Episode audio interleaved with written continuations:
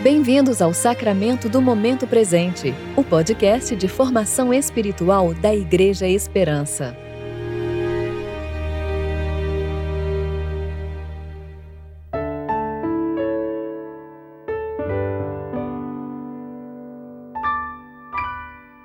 Hoje é terça-feira, 20 de abril de 2021, tempo de reflexão do terceiro domingo da Páscoa.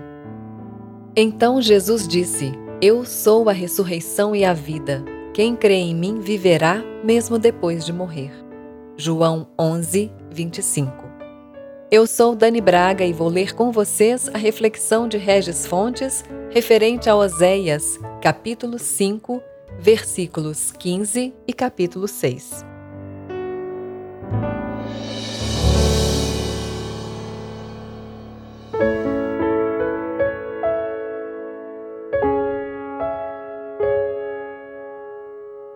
Irei e voltarei para o meu lugar, até que reconheçam que são culpados e busquem a minha face.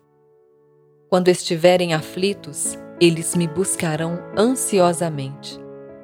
Vinde e voltemos para o Senhor, porque Ele nos despedaçou, mas haverá de nos curar. Ele nos feriu, mas cuidará das feridas. Depois de dois dias, Ele nos revivificará no terceiro dia nos levantará e viveremos diante dele. Conheçamos e prossigamos em conhecer o Senhor. Como o sol nascente, a sua vinda é certa. Ele virá a nós como a chuva, como a primeira chuva que rega a terra. Que te farei, ó Efraim? Que te farei, ó Judá? Porque o vosso amor é como a névoa da manhã e como o orvalho que logo se acaba. Por isso os abati por meio dos profetas, matei-os pela palavra da minha boca, e os meus juízos a teu respeito sairão como a luz. Pois quero misericórdia e não sacrifícios, e o conhecimento de Deus mais do que holocaustos.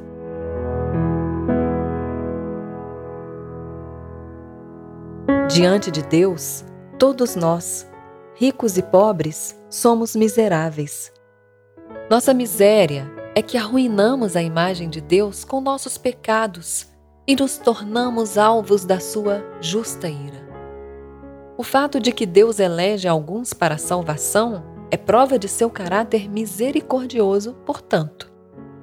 Ora, se alcançamos o favor imerecido de Deus, do qual dependíamos, não deveríamos ser mais prontos a estender nosso cuidado a quem precisa?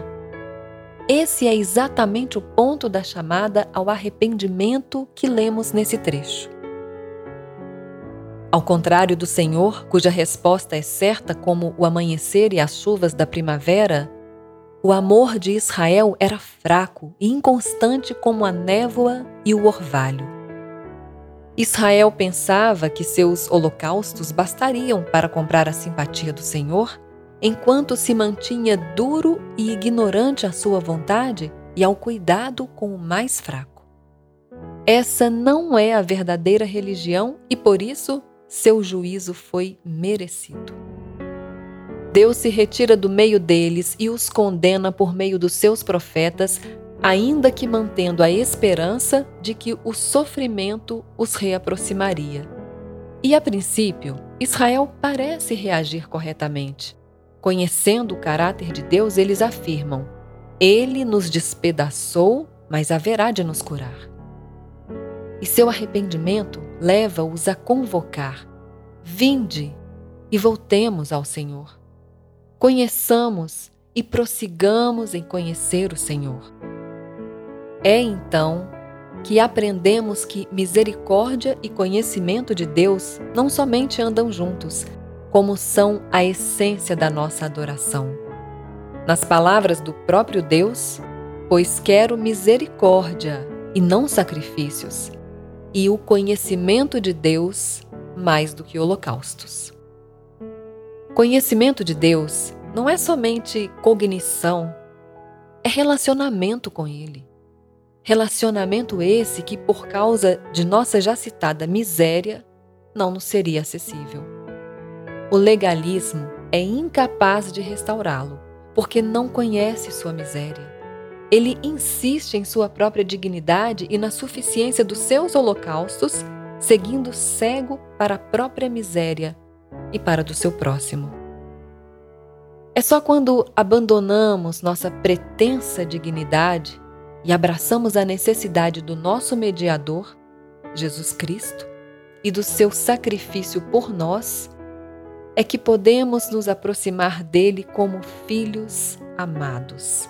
Apenas quando nos vemos como necessitados de um Salvador é que estamos em posição de não só conhecer, mas também de imitar o caráter misericordioso do nosso Pai.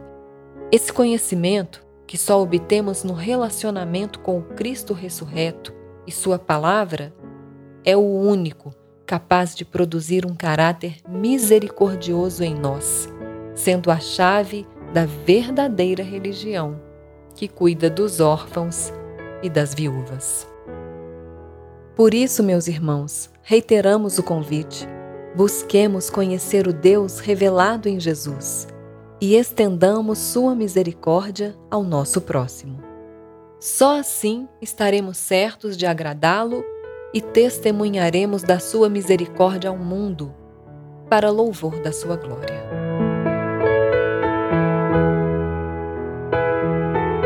Oremos.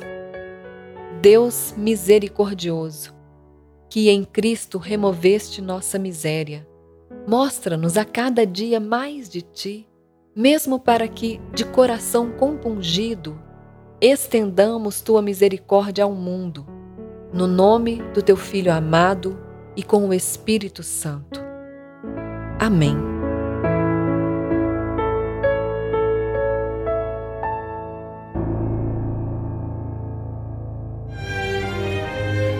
Você ouviu o sacramento do momento presente. Que Deus, o Pai e Cristo Jesus, nosso Senhor, lhe dê em graça, misericórdia e paz.